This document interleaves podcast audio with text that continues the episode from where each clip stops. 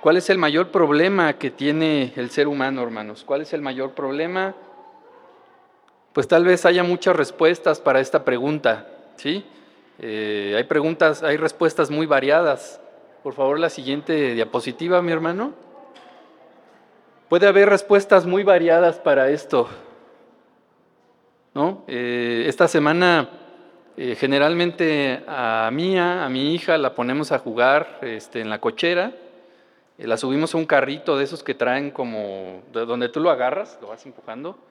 La ponemos en un carrito de esos y ella juega, se mueve de un lado a otro, se da vuelta, choca, este, etcétera.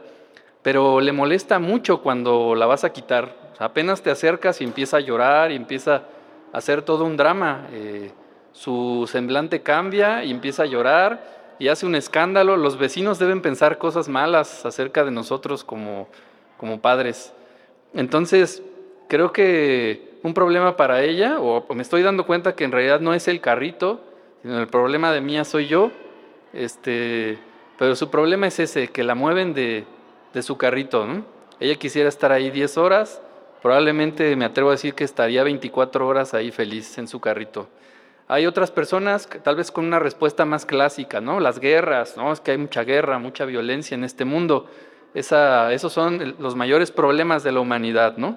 Y esta semana me encontraba con gente que decía que el mayor problema eh, así casi del mundo era Televisa, hermanos. No, es que la selección nacional a mí no me representa. No es la selección de México, es la selección de Televisa. Mi equipo está secuestrado, mi selección está secuestrada, ¿no? Es la selección de Televisa. Entonces había gente esta semana para la que también uno de los grandes problemas de esta humanidad era Televisa, hermanos, o era el fútbol. Se convirtió en uno de, los mayores problemas. Entonces, volviendo a la pregunta inicial, ¿cuál es el mayor problema del ser humano, hermanos? Ah, no, puede haber otras respuestas. La siguiente, por favor, mi hermano.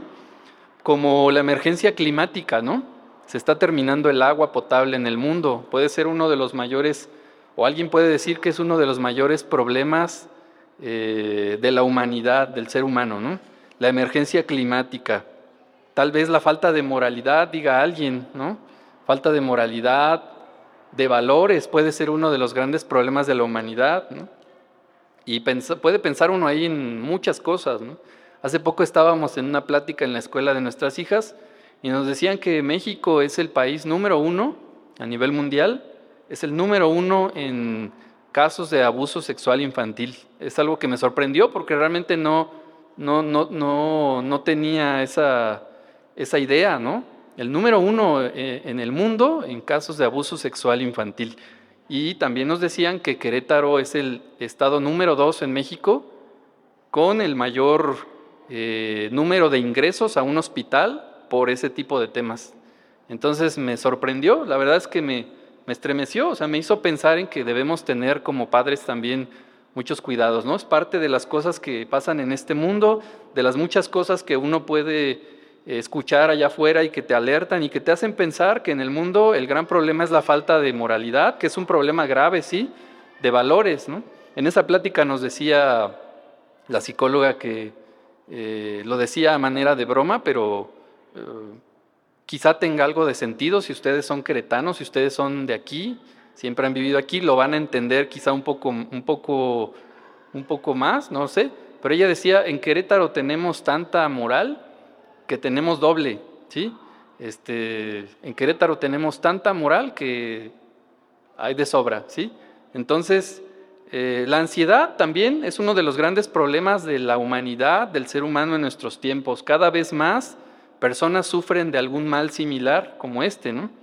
Eh, la Organización Mundial de la Salud alerta que cada vez hay mucha más gente que padece situaciones como esta, problemas de ansiedad, problemas eh, de ese tipo la pobreza. Alguien diría, tal vez Alex Rosile se levante y diga, yo no estoy de acuerdo. El gran problema de la humanidad, eh, del mundo, es la pobreza. Hay que erradicar la pobreza, hay que juntarnos como naciones, etcétera. Hay que llevar a cabo esfuerzos para erradicar la pobreza.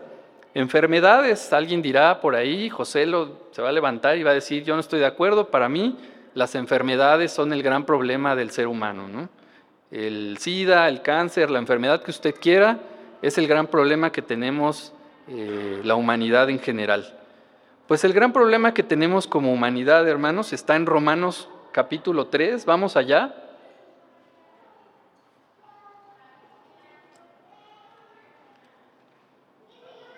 Romanos 3:23.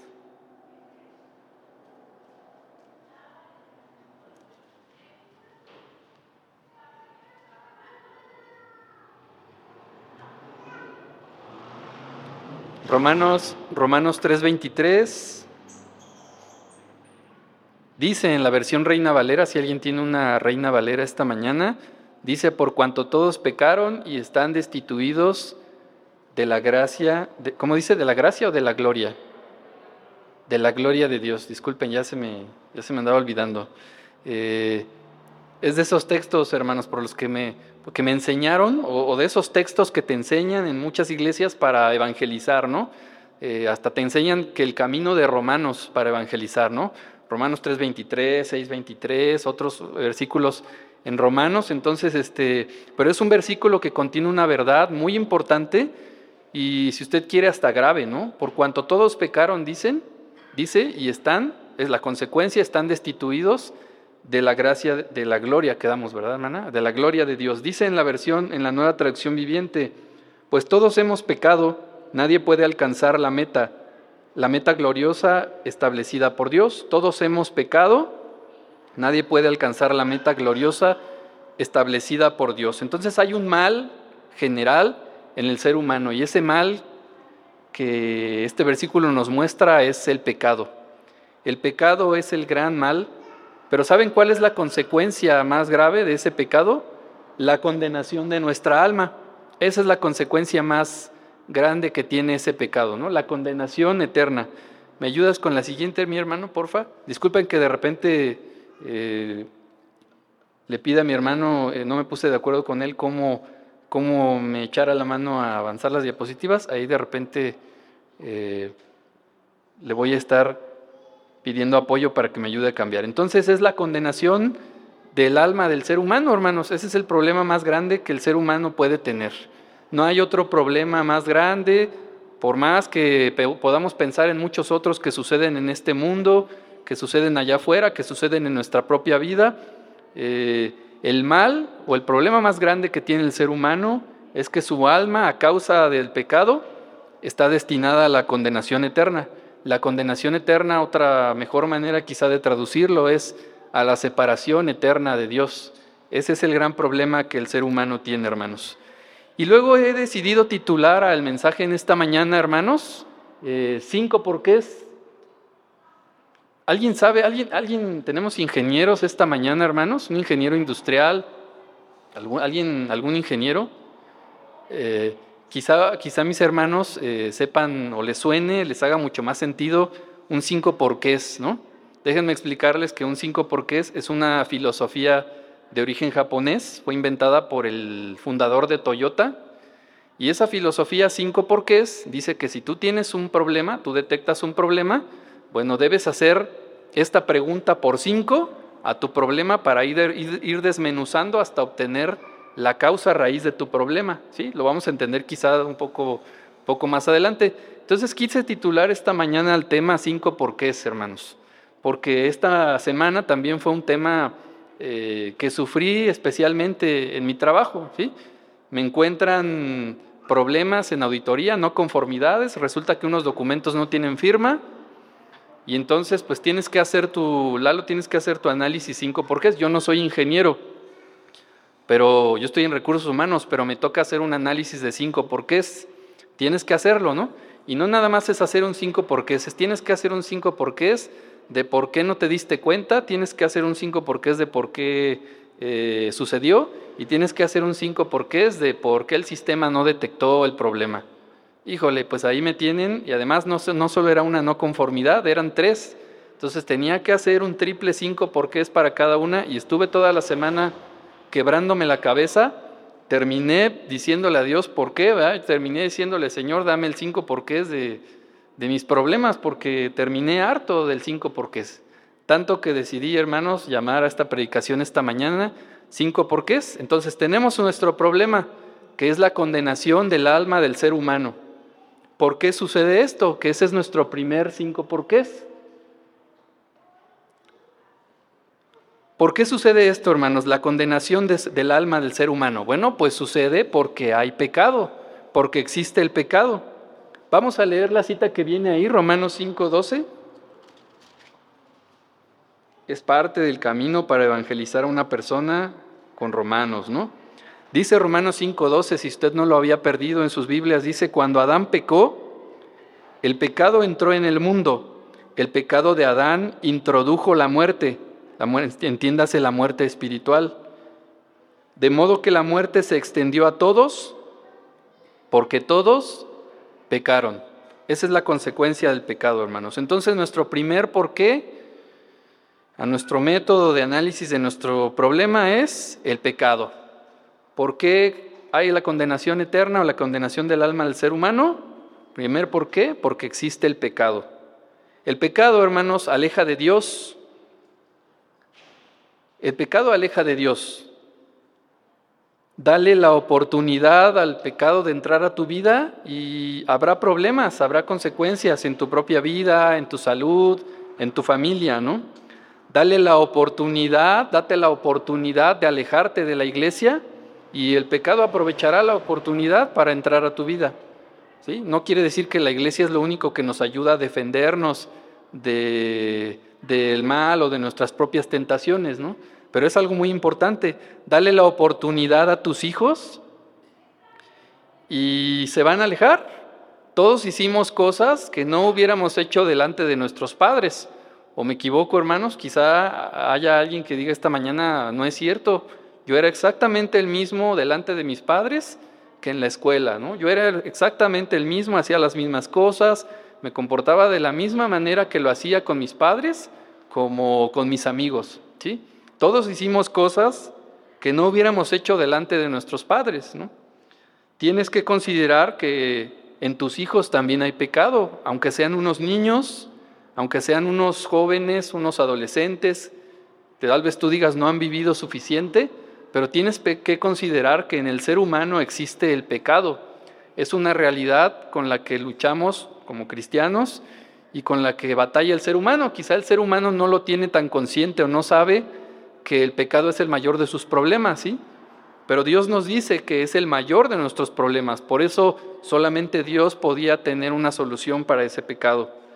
No puedes desaparecer y ocuparte solo de tus asuntos y pensar que tu hijo no tiene luchas o no tiene problemas, ¿no? Vivimos en una cultura en un mundo adultista, ¿no? Nada más los adultos tenemos problemas, ¿no? De, este, nada más los adultos tenemos dificultades, nada más los adultos sentimos, tenemos derecho a sentir, a expresarnos. Vivimos en una cultura adultista. Eh, no es, tal vez el mundo allá afuera piense que el mayor de sus problemas es una relación emocional, una relación sentimental con otra persona. Tal vez alguien piense que el dinero es el mayor de sus problemas, pero no lo es. El mayor de nuestros problemas, hermanos, es el pecado que existe en nosotros también. Entonces, ¿por qué es que el alma del hombre se condena? Por el pecado. Vamos a nuestro segundo por qué, hermanos. Nuestro segundo por qué. Entonces, ¿por qué? Si, ¿Por qué eh, eh, existe el pecado? ¿Por qué existe el pecado, hermanos? Muy sencillo. Vamos a leer el versículo en Lucas 5:20, por favor.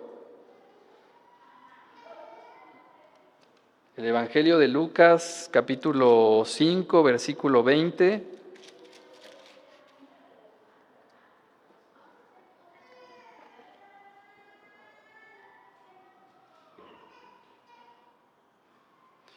Dice, al ver la fe de ellos, Jesús le dijo al hombre, joven, tus pecados te son perdonados. La vez pasada también hablábamos de esta porción. Y Jesús perdonaba pecados. Entonces, nuestro segundo por qué, hermanos, ¿por qué existe el pecado? Porque no hay un perdón de pecados.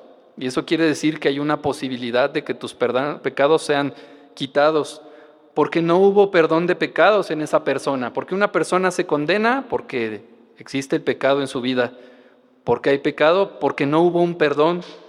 El perdón de Dios quita el pecado, restablece la comunicación, en el caso de los creyentes, restablece tu comunicación con Dios, Para los cristianos el perdón de nuestros pecados, hermanos, tienes que pensarlo así, no es algo que está limitado, ¿sí? Dios no te dice, te voy a perdonar 70 veces 7 solamente, ¿no? la oración, hermanos, el poder ir en oración a Dios para pedir, pedir perdón por nuestros pecados, es un recurso que Dios pone a disposición de sus hijos, de los creyentes, de todo aquel que quiera hacerlo de la manera correcta y de manera ilimitada. Tienes que pensar en el perdón de tus pecados como un recurso ilimitado. Dios puede perdonar tus pecados cuando le aceptas como único y suficiente Salvador. Y Dios puede perdonar tus pecados, creyente, todas las veces que sea necesario, porque a veces viene ese sentimiento hacia nosotros de eh, quizás revictimizándonos, de decir, o, o, de victimizar a Dios, es que no sé si Dios vaya a perdonarme, ¿no? Caigo en lo mismo, batallo con lo mismo, sufro lo mismo, tantas veces he pedido a Dios, me esfuerzo, pero no logro, quizá a veces me dé vergüenza acercarme a Dios. Bueno, pues es un recurso ilimitado que tenemos para acercarnos a Dios, el poderle pedir perdón por nuestros pecados. Vamos a primera de Juan 1.9 yo se los digo como dice la reina, la reina Valera, si confesamos nuestros pecados, Él es fiel y justo para perdonar nuestros pecados y limpiarnos, dice además, de toda maldad. Si confesamos nuestros pecados, Dios es fiel y justo para perdonar nuestros pecados. Ahora eso implica que ese perdón necesita un arrepentimiento, ¿no? Nada más, ah, sí, ya perdón, ya perdóname. Sí, porque a veces aplicamos esa con nuestra familia, ¿no? Ah, ah, sí, hombre, sí, ya, ya perdóname, ya vamos a, llevar la fiesta en paz. ¿no? El perdón que Dios necesita que nosotros, hacia el que Dios necesita que nosotros vayamos, ese perdón implica un arrepentimiento, que en tu vida hubo un arrepentimiento previo. ¿Qué es el arrepentimiento? Bueno, es un cambio de dirección. Estabas haciendo algo que quizá a Dios no agradaba. Llega el momento en que te das cuenta, sabes de tu pecado, eres consciente de tu pecado y ahora decides dar la vuelta en otra dirección, ¿sí? Dejo de hacer eso para ir en otra dirección, ¿no? En algo que agrade a Dios. Entonces, ¿por qué hay pecado en el hombre? Porque no hubo un perdón previo, hermanos. Dios quita el pecado de nuestras vidas. Hay una ilustración que a mí me gusta, que cuando el pueblo judío ofrecía sacrificios para el perdón de sus pecados, cuando la sangre de esos animales era rociada para eh, eh, en el arca, eh, cuando la sangre era rociada, ¿se acuerdan ustedes del querubín justicia? De toda esa parte, no voy a entrar en detalles, de los querubines, que eran dos, en el arca, era rociada la sangre del animal y se dice que esa sangre cubría el pecado del pueblo, ¿no? Esa sangre era ofrecida para cubrir los pecados del pueblo. Bueno, pues hay una palabra mucho mejor que podemos utilizar para referirnos a lo que Cristo hizo por nosotros en la cruz con su sangre. Ahora con la sangre de Cristo el, pecado es quitado, el, pecado es quitado delante de Dios. Ya no existe pecado. Si tú vas con una actitud correcta, si tú vas con ese arrepentimiento, Dios está dispuesto a escucharte y a quitar tus pecados de en medio. ¿sí? Ya no van a existir más y la comunión con Él se va a restablecer. Entonces ese ese perdón, hermanos, necesita arrepentimiento. Quizá alguien tenía ese versículo, primera de Juan 1.9, en una nueva traducción viviente. ¿Alguien me puede ayudar a leerlo, hermanos? Yo la tengo aquí también, pero ¿sí? Nueva traducción.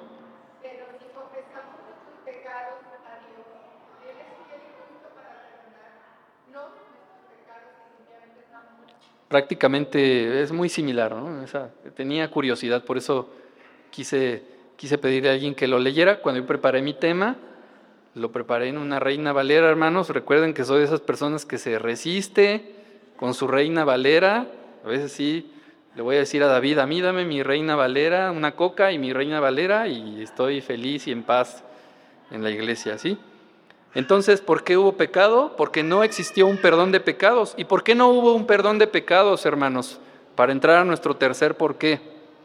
¿Por qué no hubo un perdón de pecados? Vamos a leer la cita que viene en el tercer por qué. Yo lo tengo aquí, nada más de un segundo, ya está ahí.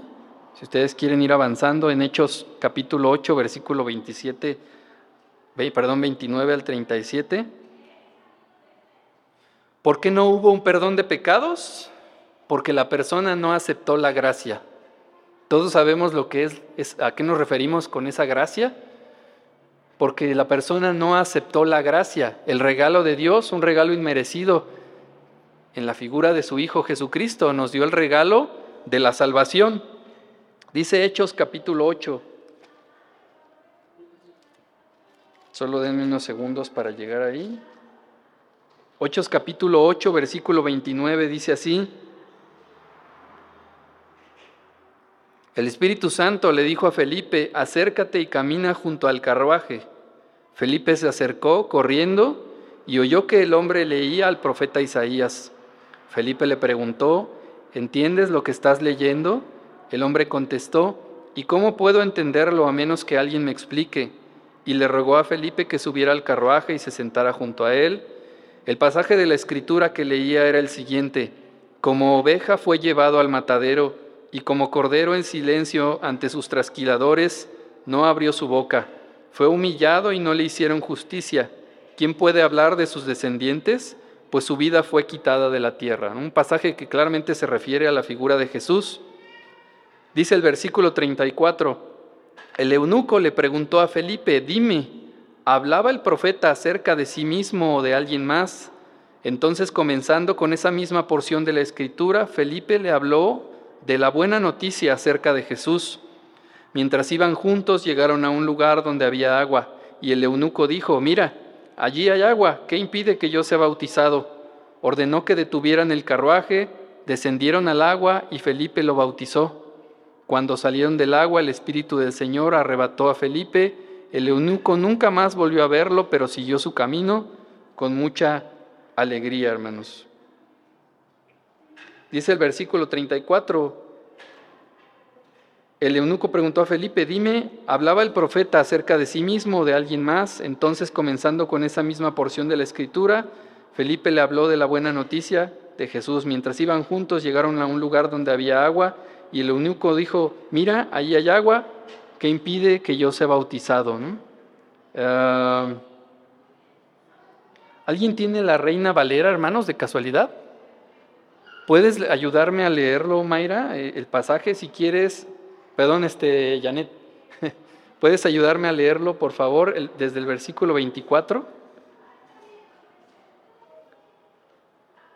8.24. Lo más fuerte que puedas, por favor. Sí, sí, no te preocupes.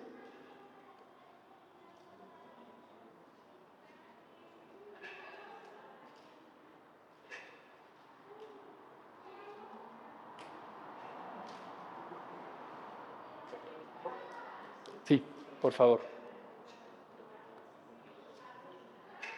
Hechos 8, 24 en adelante.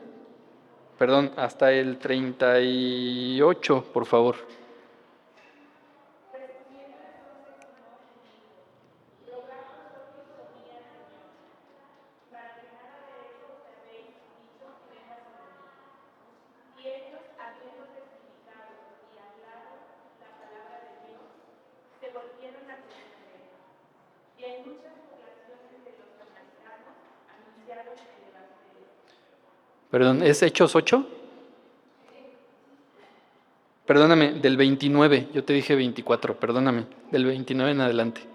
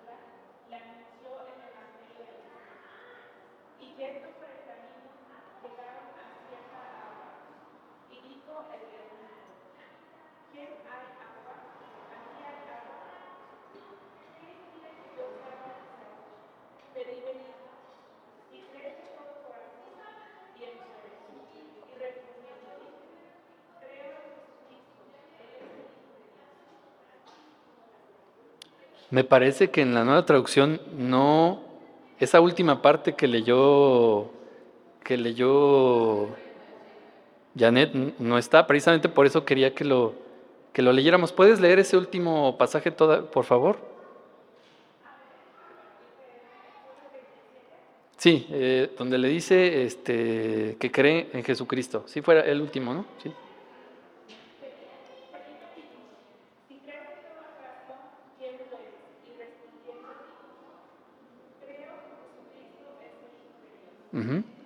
Esa persona, ese etíope, tuvo la oportunidad de decidir, hermanos. En el caso de esa persona, él aceptó la gracia, él aceptó el mensaje. Este personaje tuvo dos opciones, como tú y como yo la tuvimos algún día, cuando el Señor rescató nuestra vida de la condenación eterna. ¿no? Si tú haces un análisis, bueno, ¿dónde estaba yo hace algún tiempo cuando el Señor me rescató? Quizá eh, es triste, sí, que estábamos destinados a la condenación eterna, pero también Dios nos rescató de muchas cosas que quizá pudimos haber hecho en nuestra vida, ¿no? Muchos errores, muchas malas decisiones que pudimos haber tomado en nuestra vida. Aún así, las tomamos, claro, pero no es lo mismo estar acompañados con el Señor para tomar decisiones, para pedir su voluntad en oración, etcétera, ¿no? Es cierto que el Espíritu Santo, hermanos, hace su labor, una labor de convencimiento, pero tú decidiste escuchar en algún momento, tú decidiste dar la oportunidad al mensaje como esta persona. Eh, ¿Por qué una persona se pierde? Porque hay pecado. ¿Por qué hay pecado? Porque no hubo un perdón de pecados. ¿Por qué, hubo, ¿Por qué no hubo un perdón de pecados? Porque la persona no aceptó la gracia, hermanos. Es algo bien difícil, ¿no? Si tú piensas en tus familiares, es más fuerte la tradición, ¿sí? Es más fuerte la tradición, que es una tradición, hermanos, todo aquello que no cuestionamos, que no cuestionamos, se convierte en una tradición. Todo aquello que no cuestionamos. Y a veces la tradición es tan fuerte, la familia es tan fuerte para evitar que alguien venga a los pies de Cristo, ¿no? Probablemente nosotros somos el ejemplo. Quizá Dios tuvo que quebrantar nuestro corazón, quizá Dios tuvo que humillarnos para poder aceptarle, quizá no, quizá llegamos de una manera diferente. Pero el punto importante, hermanos, es que tú decidiste abrirle tu corazón a Cristo. Entonces tú como cristiano eh, debes eh, hacer la otra parte, ¿no? La labor que hizo Felipe eh, en, este, en este pasaje. Dios ha provisto el medio para el perdón de pecados y la salvación eterna. Vamos a leer otro texto que está aquí también. Bueno, no lo puse, perdón, pero ustedes conocen la porción acerca donde Pablo le habla a Agripa, ¿no? Al rey Agripa. Y como le dice Agripa, por poco me persuades de ser cristiano. Así como este etíope tuvo la opción y decidió aceptar la gracia, Agripa tuvo la opción y decidió rechazarla, ¿no? Decidió rechazar el mensaje. Agripa consideró un mejor camino para él. Es difícil que el hombre acepte nuevos caminos para él. Estamos llenos de ego, de muchas cosas que nos dicen o nos indican o nos gritan que el camino que nosotros llevamos para nuestra vida es el mejor, es el correcto. A veces como cristianos dejamos que ese viejo hombre también nos grite lo mismo, ¿no? La forma como tú haces las cosas es la mejor. Las tradiciones, les decía, es un camino mejor. Dios, Dios, hermanos, respetará la decisión de cada uno de nosotros, así como la de nuestros familiares, como respetó la tuya y tú decidiste abrirle tu corazón a Cristo para estar en este camino, hermanos. Entonces, ¿por qué? Nuestro tercer por qué es porque no aceptó la gracia. ¿Y por qué una persona no acepta la gracia, hermanos? Que es nuestro cuarto por qué. Bueno, puse ahí en nuestro cuarto por qué, porque no tenía conciencia de un Salvador. Cuando yo utilizo esta palabra de conciencia, hermanos, en los temas laborales, ¿es un peligro para mí o es algo que no, no me gusta? No me gusta utilizar la palabra conciencia porque eso significa que tengo que entrenar, que tengo que capacitar a alguien, a la gente, que tengo que entrenarla. Mientras menos tenga, pues menos trabajo voy a tener, ¿sí? Pero entonces, ¿por qué una persona no acepta la gracia? Porque no tiene conciencia de que necesita un Salvador. El problema, el problema es que no, no tenemos esa conciencia, ¿no? El mundo reconoce a lo que vino Cristo. Si tú le dices, bueno, ¿por qué vino Cristo al mundo? Para salvarnos. ¿Y por qué sigues pensando que Dios va a salvarte a través de tus obras? ¿no? Dice en Efesios que por gracia somos salvos. Y la gracia es un regalo de Dios, un regalo inmerecido. Y luego dice el texto, no por obras para que nadie se gloríe. La gente allá afuera lo desconoce, ¿no? No hay esa conciencia de que necesitamos un Salvador.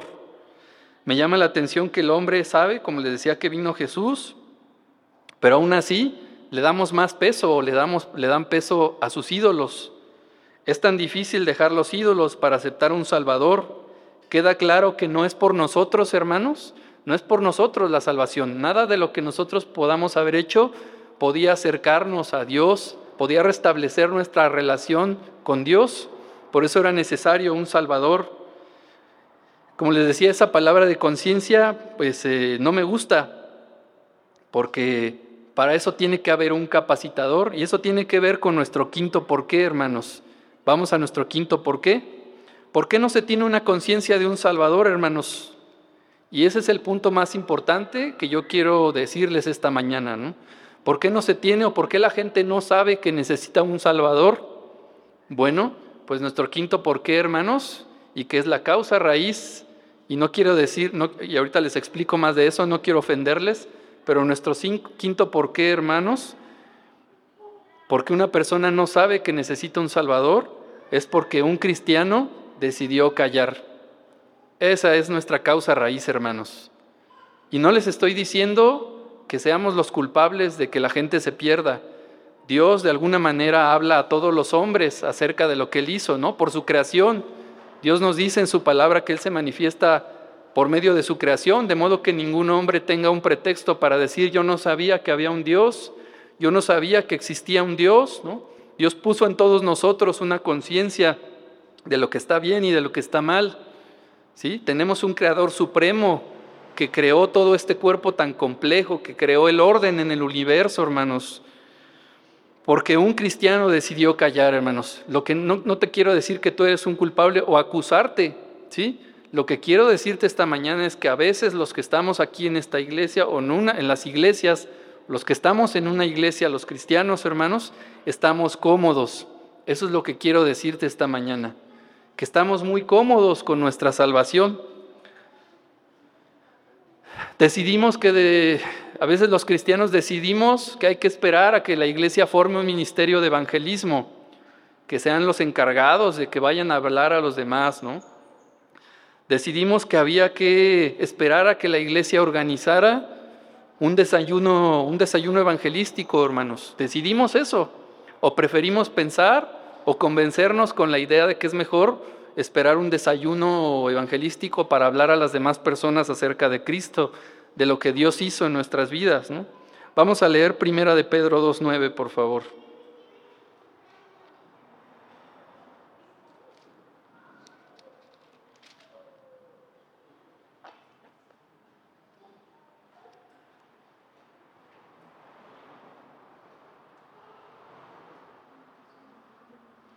Dice Primera de Pedro 2.9, pero ustedes no son así porque son un pueblo elegido, son sacerdotes del rey, una nación santa, posesión exclusiva de Dios. Es precioso, eh, a lo mejor hay otros títulos en otras partes de la Biblia que Dios nos da como hijos suyos, ¿no? Aquí menciona algunos, pero ustedes no son así porque son un pueblo elegido, son sacerdotes del rey, una nación santa posesión exclusiva de Dios, por eso pueden mostrar a otros la bondad de Dios, pues Él los ha llamado a salir de la oscuridad y entrar en la luz maravillosa. Antes no tenían identidad como pueblo, ahora son pueblo de Dios, antes no recibieron misericordia, ahora han recibido la misericordia de Dios. ¿Me puedes ayudar, Janet, a leerlo en tu Reina Valera, por favor?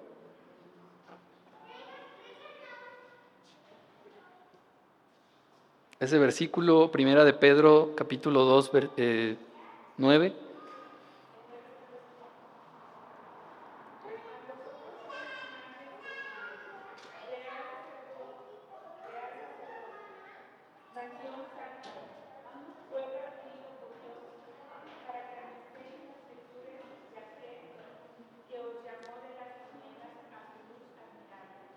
para que anunciéis, dice, aquel que, que nos... ¿Sí?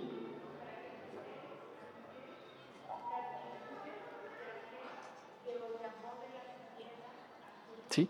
Para que anunciéis las nuevas, las buenas nuevas, hermanos, de salvación. Para eso, ese es uno de los propósitos.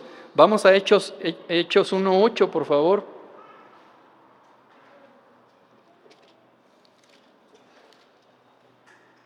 Está muy padre decir que en Hechos 1.8 encontramos la gran comisión, ¿no? No, que la gran comisión, a los cristianos luego nos encanta hablar acerca de la gran comisión. No, la gran comisión, Hechos 1.8, nos encanta recitar ese texto, pero no a todos nos encanta hablar de Cristo, hermanos. Esa es una realidad en los cristianos, no a todos nos encanta hablar de Cristo. Dice Hechos 1.8, pero recibirán poder cuando el Espíritu Santo descienda sobre ustedes y serán mis testigos y le hablarán a la gente acerca de mí en todas partes, en Jerusalén, por toda Judea, en Samaria y hasta los lugares más lejanos de la tierra, hermanos. Esa es la gran comisión. No les dice Dios, no les dice Jesús, pero organícense desayunos evangelísticos, pero denle chance al pastor que organice al ministerio de evangelismo. No les dice pero súbanse a los camiones, los que, los que tengan el valor para subirse a los camiones.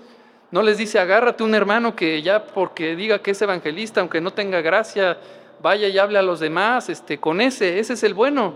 Hay, no les dice, ¿no?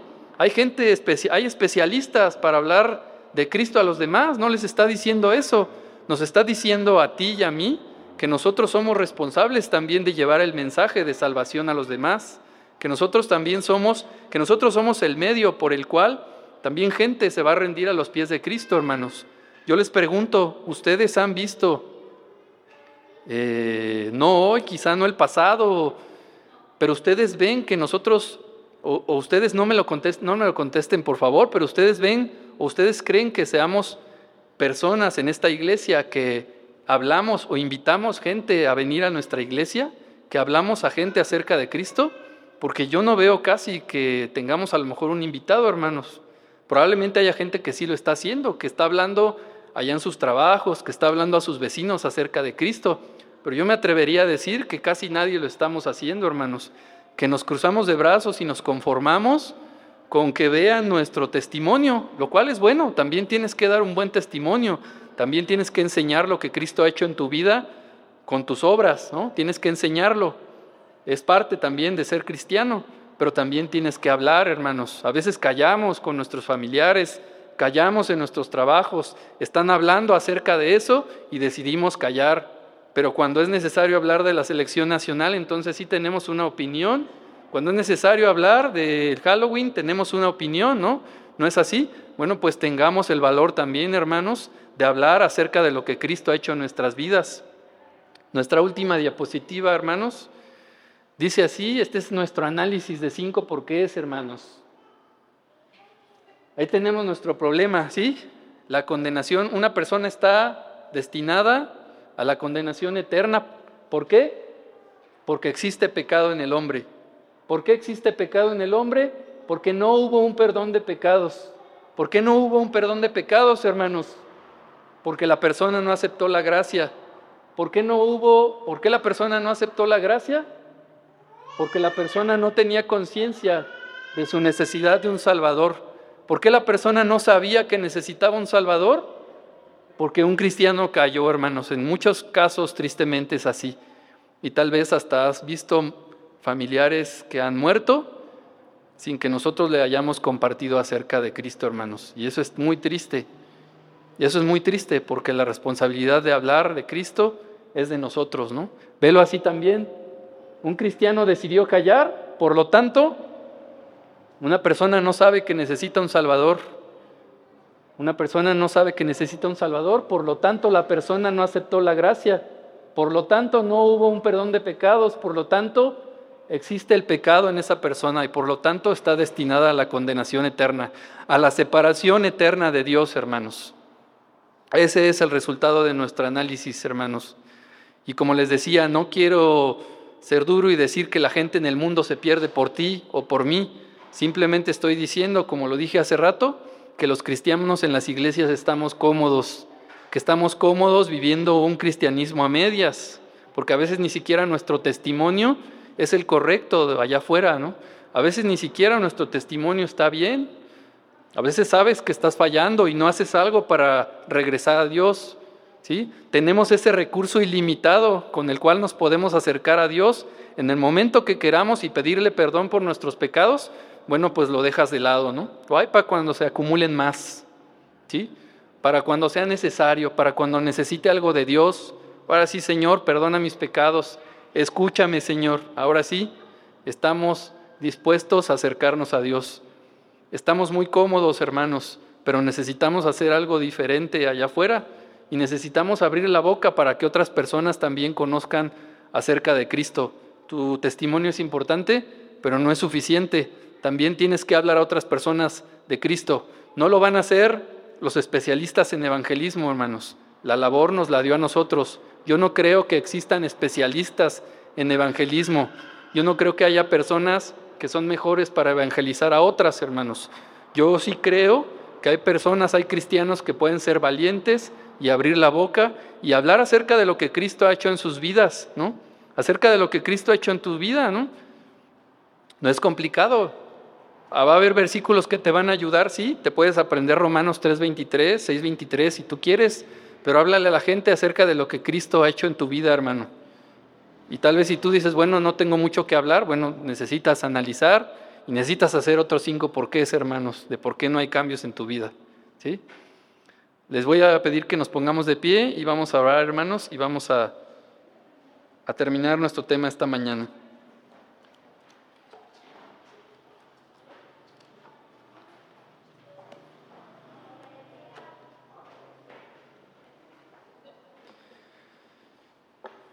Señor, quiero pedirte que tú estés con nosotros en este día, Señor, que sea un día en el cual te honremos, Señor, que el resto de la tarde sea un día en el cual podamos estar cerca de ti, Señor, que podamos disfrutar a nuestros hijos, que podamos disfrutar a nuestro esposo, nuestra esposa, que podamos disfrutar a nuestras familias, Señor, que podamos disfrutar eh, manejar en la calle, estando agradecidos por lo que tú has hecho, Señor, que podamos dar testimonio a otros, Señor. Ayúdanos, a muchos nos falta el valor, Señor, para hablar acerca de ti, de lo que tú has hecho. No sé qué pasa, no sé, Señor, por qué es, por qué es que nos sucede esto, no sé por qué eh, podemos opinar de tantas cosas allá afuera, pero a veces nos cuesta hablar acerca de lo que tú has hecho en nuestra vida, Señor.